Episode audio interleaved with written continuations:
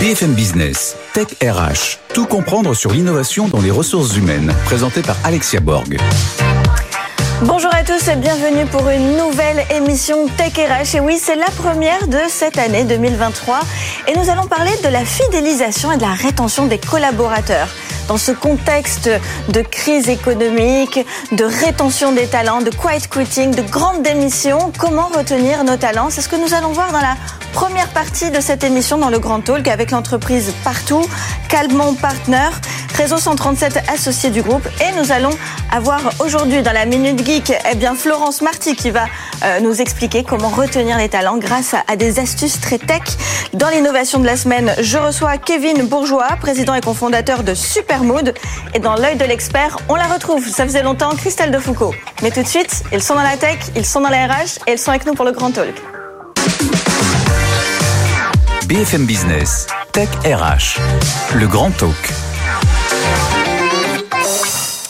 Et c'est parti pour le grand talk avec Clément Leminck, responsable développement RH chez Partout, Claude Calmont, fondateur du cabinet Calmont Partners et Muriel Bolto. Muriel Bolto, vous êtes euh, donc directrice générale euh, Axio et Réseau 137, associée du groupe. C'est ça du groupe Alixio. Du groupe Alixio, voilà. Merci beaucoup. Merci, messieurs, dames, d'être avec nous sur les plateaux de Tech RH. Et oui, cette année 2023 va être encore, euh, on va dire, euh, challenging hein, pour les RH, pour le, le, secteur du recrutement, pour la rétention, la fidélisation des talents. Euh, on décide de parler de rétention et de fidélisation des talents dans cette première émission de l'année parce qu'il ne faut pas toujours parler de la grande démission, du quiet quitting. Ça, ça, ça peut un petit peu cacher le, gâcher le moral hein, de, de, de, nos internautes et de nos, nos téléspectateurs. Muriel, qu'en pensez-vous? Qu'est-ce qui va se passer cette année en 2023 Est-ce que tout ceci euh, euh, est plutôt un renouveau pour les RH Est-ce qu'il y a de bonnes nouvelles? Oui, un renouveau et de bonnes nouvelles, bien évidemment. D'ailleurs, plus que la grande émission, je pense que ça a été euh, une grande rotation que nous avons vécue. Donc, on voit bien que le flux, c'est de la dynamique et que les gens ont plutôt eu la possibilité de changer de fonction peut-être plus rapidement que d'habitude. Donc, il y a de la dynamique, il y a du flux. Ça va continuer en 2023. D'ailleurs, on parle assez peu de la démographie, mais une des raisons de ce flux est aussi liée à la démographie au-delà même des besoins euh, des entreprises. Et donc, on peut imaginer que cette tendance va se poursuivre en 2023. L'emploi sera bien présent pour euh, toutes les catégories.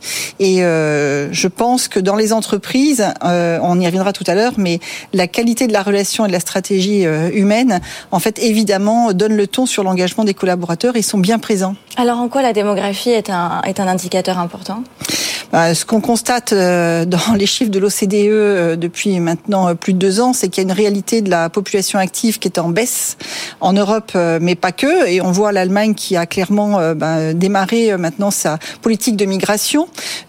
si on va un peu plus loin au Japon, avec un tiers de la population vieillissante qui sera plus présente dans les années à venir, ils sont carrément en train de se poser les questions de construire des villes entièrement automatisées au niveau des nouvelles technologies. C'est-à-dire qu'ils se posent pas la question de comment faire pour mieux attirer et recruter. Ils ont compris qu'il y avait un enjeu démographique tel que l'enjeu, c'est l'enjeu de la survie pour le Japon sur euh, leur finalement euh, leur euh, leur capacité à mettre en place des outils digitaux qui vont permettre de prendre en charge la production et d'apporter pour les, les, les, citoyens du Japon finalement plutôt des postes à création de valeur ajoutée. Et c'est intéressant parce que ce qui se passe dans les autres pays, c'est ce qui est en train de naître tranquillement et timidement au niveau de la France. Voilà. voilà. le vieux continent. Hein, le vieux continent. Le vieux continent qui a beaucoup de retard, mais qui finalement, on peut voir notre avenir en regardant les, les pays, alors pas voisins, mais c'est aussi déjà chez nous, hein, cette démographie euh, qui commence, déjà. Évidemment. évidemment. Voilà. Après, bon, il y a toute une question pour savoir si le départ à la retraite est pas trop tôt. Bon, voilà, on va pas, on va pas évoquer ce sujet aujourd'hui. Euh, en tout cas, euh, très intéressant comme point. Et c'est vrai que dans Tech RH, on aborde beaucoup hein, le sujet de, la technologie qui vient remplacer certaines professions, certains talents. Ça sera certainement l'objet de, de, des prochaines émissions au mois de janvier. Claude, Claude, vous parlez beaucoup aussi de, de gestion de, de talents. Comment recruter les nouveaux talents Comment suivre les compétences des employés, comment planifier les parcours de carrière. Ça, c'est quelque chose qui, pour vous, est au cœur de la stratégie des RH en 2023 Oui, absolument. C'est, euh, il faut voir la technologie au service de l'humain. Euh, je suis pas trop fan du remplacement, euh, mais c'est vrai que si on prend l'exemple des ressources humaines en entreprise, ils sont extrêmement sollicités, ne serait-ce par le, le, scope de leur, de leur poste. avec le Covid, ont eu à gérer des problématiques bien différentes de ce qui était écrit sur leur fiche de poste. Et aujourd'hui, on a toute une série de, euh, de, nouvelles technologies qui permettent de gagner du temps, de mieux piloter, euh, de l'intégration, de la recherche, du pilotage de, de temps d'entreprise, de bien-être. Euh, il y, a, énormément de, de, de, jeunes startups qui sont venus au service des ressources humaines et pas en remplacement d'eux. Et ça, je pense que c'est important, c'est de savoir utiliser toutes ces, technologies pour mieux gérer l'humain en entreprise, le faire venir, mais surtout le, garder. Alors, je rebondis tout de suite du côté de Clément, parce que Clément, donc Clément Lemagne, vous êtes responsable développement RH Partout, mais vous étiez aussi avant euh, un ancien euh, responsable de l'écosystème de la, des startups du LabRH. Exactement. Donc vous connaissez tout, vous connaissez tout ce qui est en train de se passer euh, au niveau du LabRH et des startups. Vous allez tout nous dire. Alors j'essaie, j'essaie de m'intéresser aux deux côtés effectivement. D'un côté, euh, donc le, le LabRH, hein, pour rappel, qui est une association qui regroupe euh, la majorité des, des startups et scale-up de la HR tech française, donc un peu plus de 300 acteurs à l'heure actuelle. et donc oui, ça c'est, la tendance qu'on voit en fait. C'est des solutions qui viennent pas remplacer le travail, mais plutôt équiper. Et je pense que c'est ça le, le, le, la transformation en fait du métier d'ARH. C'est un métier euh, dont on va ôter les tâches à faible valeur ajoutée. Et si on repense à la fonction RH, encore dans la tête et dans l'idée de beaucoup de gens dans le grand public, c'est une fonction administrative, c'est une fonction légale. Mais en fait, ces tâches-là, on peut les optimiser, les automatiser. Et demain, les RH peuvent se concentrer sur des tâches à vraie valeur ajoutée, euh, bah, comme justement euh, la fidélisation des collaborateurs, l'engagement. Et bah, il y a de plus en plus de startups qui viennent soit directement répondre à ces enjeux d'engagement et de fidélisation, soit indirectement en libérant justement des tâches sur des sujets euh, purement administratifs. Oui, parce qu'on a tendance à s'imaginer que le futur de la HR Tech, c'est forcément du recrutement, euh, de l'intelligence artificielle pour mieux comprendre les CV, les candidatures. Mais au final, les talents, ils sont parfois à l'intérieur déjà. Exactement. ils le sont très souvent. Alors parfois, ils sont connus, reconnus, mais parfois pas. Parfois, ils sont des talents cachés. Et l'enjeu euh, aujourd'hui, et vous venez de le dire hein, avec certaines startups, eh bien, c'est de faire naître, faire découvrir, euh, retirer le voile de tous ces talents cachés dans les entreprises. Et il y a donc effectivement des startups qui s'y spécialisent. Exactement. Et euh, on, on, parlait euh, en, en, intro de l'émission du, du euh, quiet quitting, oui. qui correspond à, à, des personnes qui restent au final dans l'entreprise, mais qui sont démotivées et qui ne contribuent plus trop ou dont la performance est limitée. Et c'est justement sur ces talents-là qu'il faut capitaliser. Mm. c'est bien d'aller chercher des talents ailleurs et, et, on continue de le faire partout, mais c'est aussi surtout se concentrer sur les talents internes, réussir à les remotiver, leur proposer les bons parcours carrière, leur proposer un environnement et une un vrai équilibre vie privée, vie professionnelle, par exemple, pour qu'ils soient épanouis, pour qu'ils soient reconnaissants, pour qu'ils soient fidélisés, et que par conséquent, bah, ils soient aussi performants, et ils rendent à l'entreprise ce que l'entreprise leur donne. La, la, meilleure euh, work-life balance, comme on dit. Hein, Exactement. L'équilibre entre vie perso, vie pro. On parle de semaines de 4 jours, on parle de, de, de congés euh, de congés un petit peu particuliers, le congé menstruel, le congé de voilà de plein de choses. Quelles sont les nouvelles tendances pour euh, faire garder, donner envie aux salariés de rester, à ces talents de rester, Muriel? Mmh. Euh je pense qu'il faut croiser deux choses, qu'on parle d'outils et de création de valeur humaine. Euh, sur l'aspect outils, je pense que la recherche qui est en cours, la recherche fondamentale, va nous apporter beaucoup d'aide pour lever les biais cognitifs qu'ont souvent euh, les managers euh, ou les décideurs dans des choix de mobilité interne, de positionnement de personnes dans des postes ou de, ou de confier des projets à certaines personnes. Et, la recherche est en cours et on voit d'ailleurs au niveau du cerveau, on est quand même au début de l'histoire et il y a beaucoup de choses qui sont en train de se passer. Et donc la recherche comportementale, je pense, va beaucoup apporter. Sur l'aspect euh, de l'engagement des collaborateurs, je pense que le meilleur remède, euh, le meilleur médicament, c'est celui euh, d'aider les managers à créer de la proximité de relations avec leurs équipes. Et je sais plus quel artiste disait en souhaitant ses voeux qu'il souhaitait de la conversation pour 2023. Eh bien, je crois qu'avec ou sans outils, ce sujet de la conversation, il est au cœur de l'engagement des collaborateurs. Et on voit naître dans les entreprises, après un apprentissage de trois ans lié à la crise du télétravail, par exemple, et de la, mise à distance d'une partie des collaborateurs, euh, beaucoup d'initiatives se mettent en place pour euh, repenser et aider les managers à réimaginer leur rôle, euh, leur redonner du temps sur la relation, plus que sur la production, pour faire en sorte qu'ils jouent un vrai rôle, en fait, auprès des collaborateurs, de discussion, d'écoute, de conversation, de prise en compte de la co-construction. Et donc, la gestion de projet va venir au centre du dispositif. Euh, plus que jamais. Et il y a un deuxième point aussi qui me paraît clé, c'est que dans les évolutions des comportements finalement des collaborateurs, les attentes euh, des gens aujourd'hui sont pas ceux euh, d'il y a 10 ans ou 15 ans. Et il y a un des points, c'est pas le seul, mais qui est central, c'est le besoin d'apprentissage absolu, puisque évidemment les jeunes ont compris bien plus longtemps que ils vont devoir sans cesse évoluer dans leurs apprentissages et ils vont attendre de l'entreprise qu'elle leur offre cet accès-là. Et là aussi, un relais à nouveau avec les nouvelles technologies, c'est que l'accès à des plateformes telles que l'MS bah, permettent très clairement de pouvoir donner un accès à des formations qui dépassent même le cadre professionnel. C'est un des exemples de ce qui est en train de se mettre en place dans pas mal d'entreprises en ce moment et qui développe l'engagement. Je voudrais juste citer un exemple, parce que moi qui m'a frappé chez une très grande entreprise du CAC 40 dont je tairai le nom, mais qui a testé en Chine en fait cette plateforme plateforme de LMS, donnant accès à des formations, encore une fois, aussi bien personnelles que professionnelles, très décriées par le COMEX, disant mais oui, mais alors les gens vont s'orienter, on va investir de l'argent sur des sujets qui sont pas liés à l'entreprise. Eh bien la découverte, qui n'est pas un scoop, hein, mais c'est que les collaborateurs, lorsqu'on leur laisse le choix, qu'ils ont la liberté euh, d'aller vers où ils veulent aller, eh bien ils choisissent des formations professionnelles, donc utiles à l'entreprise.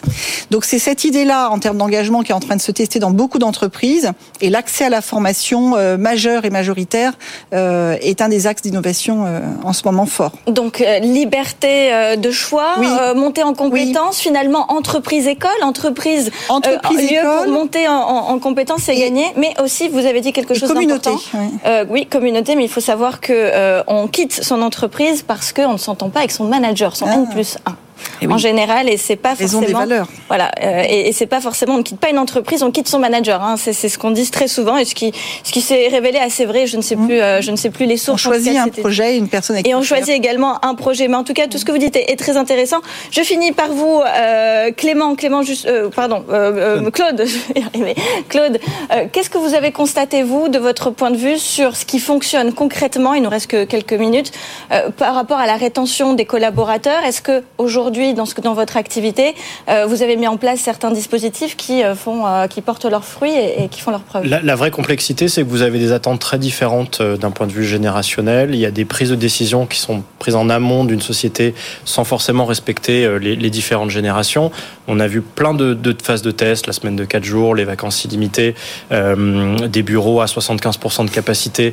On se rend compte que bah, finalement, les plus jeunes veulent retourner au bureau, mmh. les moins jeunes bah, sont contents de plus avoir à, faire le trajet, de travailler de chez eux sont plus efficaces. Donc c'est extrêmement difficile de remettre euh, l'humain au centre de l'entreprise parce que c'est ce, désir d'appartenance qui a complètement disparu avec le Covid.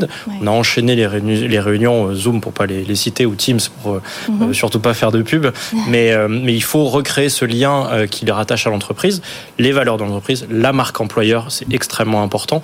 on accompagne de plus en plus ces sociétés-là sur qui ils sont, quelles sont les valeurs qu'elles veulent véhiculer, comment ils vont attirer les nouvelles générations qui regardent ça, les entreprises à mission, à impact. On, sort un petit peu du cadre juste, on a des bureaux sexy et, euh, on peut jouer au baby-foot à midi, c'est un peu terminé.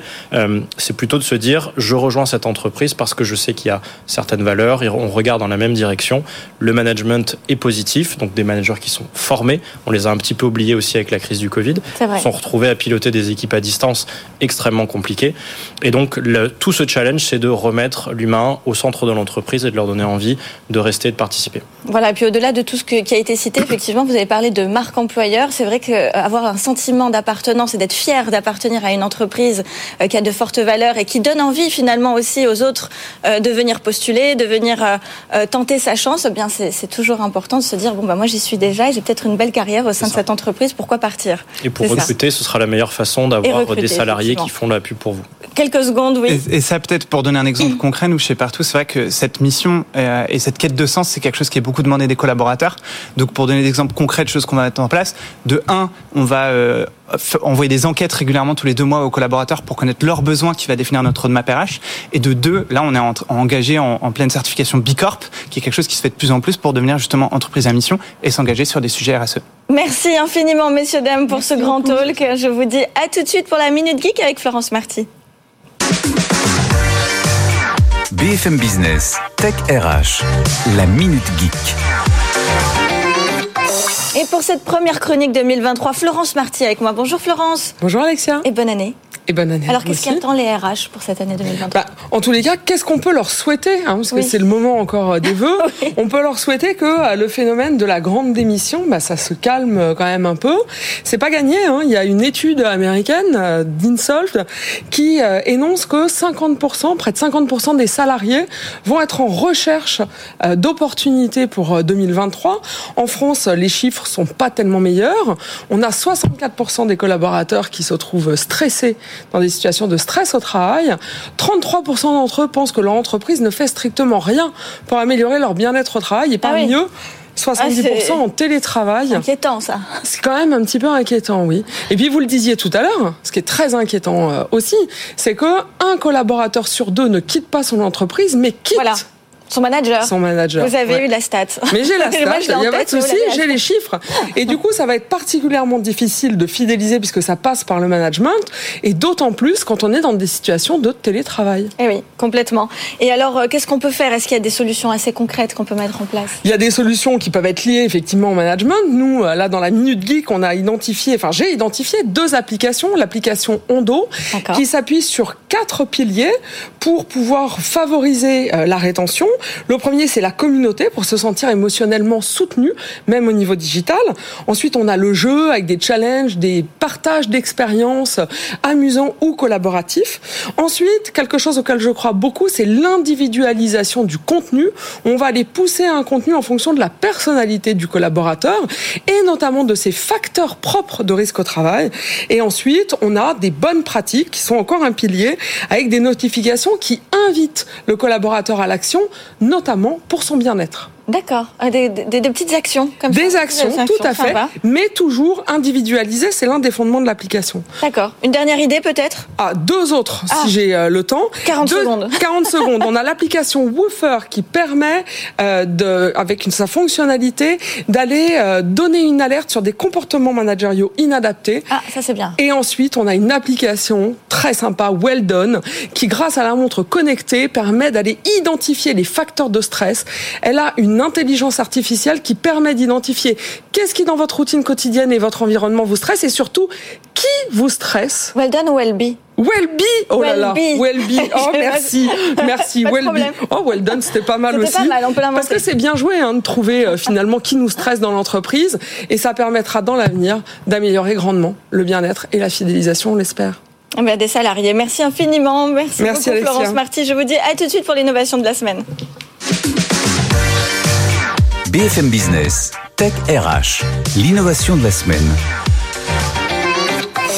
Et avec nous, Kevin Bourgeois, président et cofondateur de Supermood. Bonjour. je suis désolée, il faut que je le dise en anglais, parce que ça, ça sonnait bien, Supermood. Parfait. Euh, qui veut dire en français c'est la bonne humeur. La bonne humeur, voilà. une super bonne humeur, ouais, exactement. Euh, vous, vous, êtes le, donc vous avez fait le lancement du premier label de l'écoute collaborateur. Alors de quoi il s'agit? Alors le, constat, c'est qu'on se parle pas assez dans les entreprises. Encore un constat. Hein, Encore un constat, il y en a beaucoup. Hein, exactement. Et qu'on quitte pas forcément un manager, mais une entreprise qui tolère des mauvais, des mauvais managers. Ah, alors ça, c'est encore, on va encore dans un détail encore plus profond. C'est-à-dire qu'il y, a, y a des managers qui sont bons et qui sont mauvais, mais il y a l'entreprise qui, qui coopère, qui cautionne ces mauvais managers. Exactement, ou, ou qui s'en rend pas compte qui sait pas ah, qui est mauvais. Voilà. Mm. Et donc l'idée, c'est de remonter le feedback du terrain sur euh, pour les managers, pour les RH, pour les directions, pour savoir ce qui se passe. Est-ce que les gens sont engagés? Est-ce que les process sont bien, etc. Et on a voulu créer un label d'écoute parce qu'on accompagne ben, plein de clients, un tiers du CAC 40, des entreprises qui font des trucs super, et on voulait signaler aux candidats que ben, il y a des, des entreprises qui, oui, sont à l'écoute de leurs collaborateurs, qui ont des politiques inclusives de gouvernance, et donc on voulait mettre ça en avant. Donc ça veut dire que vous proposez au, top management finalement d'avoir plusieurs niveaux de connaissances, que ce soit les collaborateurs, mais aussi le middle management. Exactement. Et même entre le middle management et le top management, il y a souvent encore des strates un petit peu euh, flous, on ne sait pas trop comment les qualifier. On, hein, peut avoir 7-8 niveaux. Voilà, 7-8 niveaux de hiérarchie. Et donc chaque hiérarchie peut être euh, noté ou en tout cas on, peut, on peut avoir ce feedback sur chacune des strates. Voilà, en tout cas va avoir, il va, on va créer des conversations. D'accord. Le but c'est pas de mettre une note, on est bien, on n'est pas bien, on n'est jamais bien ou pas bien dans l'absolu. Mais il y a toujours des sujets d'amélioration ou au contraire des sujets qui vont très bien qu'on pourrait diffuser. Et notre but c'est grâce au feedback de tout le monde, tout le monde est un collaborateur hein, finalement, qu'on soit manager ou pas, Exactement. de d'identifier ben, quels sont les besoins, quels sont les besoins prioritaires, quelles sont les choses qui se font bien ou quelles sont les idées concrètes qu'on pourrait mettre en œuvre. Alors, je, ne vous cache pas que j'ai toujours eu cette, cette question qui me taraude un peu dans, dans, dans, cette culture du feedback digitalisé. Mhm. Est-ce qu'il n'y a pas quand même un peu de peur, de crainte, d'appréhension de dire, ah bah, mon manager, euh, il n'est pas tout le temps là, euh, quand je lui parle, il m'écoute pas. Euh, est-ce qu'on n'a pas un peu peur des représailles ou en tout cas de, de continuer cette mauvaise entente et peut-être cette, cette, cette, gênance qu'il peut y avoir entre les deux? Alors, Supermoon, c'est un tiers parti qui va récolter le feedback et qui va l'anonymiser. Donc, euh, quand vous allez donner un feedback, on va pas savoir que c'est vous. On va. Ah, c'est anonyme. C'est anonyme. Voilà. Donc, on peut faire des études démographiques, mais on va bloquer les résultats à partir d'un certain seuil, 5, 10 personnes. Donc, on va pas pouvoir savoir que c'est vous qui avez mis euh, une bonne note ou une mauvaise note. Voilà. Ok. Sauf si le manager ne manage qu'une seule personne. Alors là, on va bloquer et les résultats seront au-dessus, sont agrégés au-dessus. Ah, d'accord. Ok, intéressant. Et alors, jusqu'à présent, vous avez aidé combien d'entreprises à faire justement cette, ce feedback? Alors, on a 200 150 clients. Euh, on a un tiers du CAC 40 et euh, chaque mois on interroge plus de 500 000 collaborateurs, ce qui nous permet aussi d'avoir du benchmark et donc de savoir euh, mois après mois quel est le niveau d'engagement en France. On a mhm. sorti le BNET, c'est le baromètre national de l'engagement au travail, qui permet d'avoir un benchmark pour chaque entreprise sur bah, comment évolue l'engagement et d'avoir des lectures très précises de quels leviers sont les plus ou moins importants, bah, la reconnaissance, les valeurs, le sens. Euh, la relation avec son manager. Ce qui est intéressant parce que vous recueillez beaucoup de data, c'est-à-dire que vous pouvez aller dans l'analyse très très fine et, et aller dans la, la, singularité de chaque entreprise, de chaque euh, duo peut-être de manager-manager. Mhm. Et vous pouvez aussi dézoomer, faire quelque chose de très macro et avoir une idée finalement de, de l'engagement des collaborateurs en France ou même euh, par TPE, par taille d'entreprise. Vous pouvez, vous pouvez faire cette analyse. Vous êtes un acteur du retail mhm. qui est un grand groupe, plus de 5000 collaborateurs, qui est en fusion-acquisition, mais vous avez votre branche IT qui est euh, en transformation. Et ben là, vous avez quatre critères de benchmark qui vous permettent de comprendre euh, plus objectivement, en tout cas, ce qui se passe et où vous vous situez par rapport à ce qui se passe normalement. Alors, vu que vous avez cette vision assez large et macroéconomique sur le sujet, il nous reste 30 secondes. Je vous invite à, donner un conseil, s'il n'y en avait qu'un seul, à donner au RH pour euh, engager plus les collaborateurs, ça serait quoi? Ouais, ça serait euh, vraiment d'inclure dans les démarches de compréhension de qu'est-ce qui va, qu'est-ce qui va pas tous les collaborateurs, en, en osant leur proposer, de leur demander des solutions, en osant les sonder finalement assez régulièrement, euh, puisque c'est pas en sondant une fois par an qu'on inclut dans une démarche quelqu'un. En, en, créant ce dialogue régulier, euh, on co-construit des, constructions, des choses qui marchent au final. Merci infiniment. Donc, euh, super mood. Euh, merci beaucoup, Kevin Bourgeois. Je vous dis à tout de suite pour l'œil de l'expert avec Christelle Defoucault. BFM Business, Tech RH, l'œil de l'expert. Et avec nous, Christelle Defoucault pour l'œil de cette fois-ci. Bonne année et bonjour d'être et merci d'être avec nous sur les plateaux de Tech RH, Christelle. Alors, est-ce que euh, la fidélisation des collaborateurs est vraiment un sujet de 2023 pour euh, les RH Alors moi, je pense que c'est le sujet de 2023, puisqu'on a eu le sujet de la marque employeur en 2022 qui va continuer. Et toutes les entreprises en 2023 ont envie d'être des employeurs de marque. Et donc, ça va passer par la fidélisation, évidemment, de leurs talents, de leurs collaborateurs. Et on a entendu beaucoup de choses tout à l'heure. C'est vrai que on voit les entreprises réfléchir, essayer de trouver des solutions, s'appuyer sur la tech. Mais ce qui ressort beaucoup, c'est aussi le côté humain. D'accord. Et alors justement, est-ce que toutes ces technologies, tous euh, ces, ces, outils un peu geeks dont on a parlé aujourd'hui, est-ce que ça va vraiment pouvoir les aider ou pas tant que ça? Alors, moi, je pense que ça peut aider euh, parce que euh, les, il faut trouver de toute façon des solutions. C'est-à-dire que les entreprises se sont beaucoup intéressées à la manière de recruter, de recruter différemment. Mais une fois qu'on a recruté, mais il faut fidéliser les talents. Et là, c'est un peu plus compliqué. Et comme on le disait, il y a eu la grande démission, il y a le quiet quieting. Donc, il faut vraiment tenir compte de ça et pourquoi pas utiliser les outils de la tech, les outils de la tech adaptés au RH. Par contre, il faut faire attention parce que, et d'ailleurs ça a été dit dans l'émission, euh, on n'est pas tous pareils par rapport à ça. Et de plus en plus d'entreprises vont essayer d'avoir des profils très différents de collaborateurs. Et l'humain va être essentiel et surtout tenir compte de chaque petite, enfin je vais dire pas petite, tenir compte de chaque personne individuellement et de quels sont ses besoins. Et les besoins ne sont pas les mêmes en fonction des générations. Et on le sait, on rentre dans l'économie relationnelle, hein, où justement la communication, la singularité, euh, les tests psychométriques pour comprendre l'individu euh, en tant que personne unique et comment il peut mieux s'intégrer au sein des entreprises. Ça va être effectivement l'enjeu. Merci de rappeler qu'effectivement euh, la fidélisation est le, euh, le sujet numéro un. La marque employeur le reste, mais aussi pour fidéliser n'est-ce pas Exactement, pour fidéliser, et puis pour fidéliser les collaborateurs en place, et puis les ex-collaborateurs que l'on doit fidéliser aussi, les anciens, qui vont peut-être également revenir. Pourquoi pas revenir? Exactement, et les outils tech peuvent aider. Alors là où je voudrais alerter, c'est euh, euh, les outils qui vont permettre de faire des analyses très précises. Il faut que ce soit des outils qui servent au RH, mais qu'ensuite il y ait les retours côté collaborateurs. Parce que ça, on a souvent aussi ce, cette demande au niveau des collaborateurs qui disent on remplit plein d'études, on fait plein de choses, mais on n'a jamais les retours et on ne sait pas ce qui se passe. Et surtout, on ne les a pas à titre individuel et notamment par rapport à notre propre manager. Et je crois que ça a été vraiment le sujet central, le sujet du management. Bravo, merci beaucoup euh, Christelle Defoucault. C'est toujours un plaisir de vous avoir avec nous euh, dans Tech RH. Je vous dis à la semaine prochaine pour euh, bah, de nouvelles actualités dans la tech et dans les ressources humaines. Merci. BFM Business, Tech RH.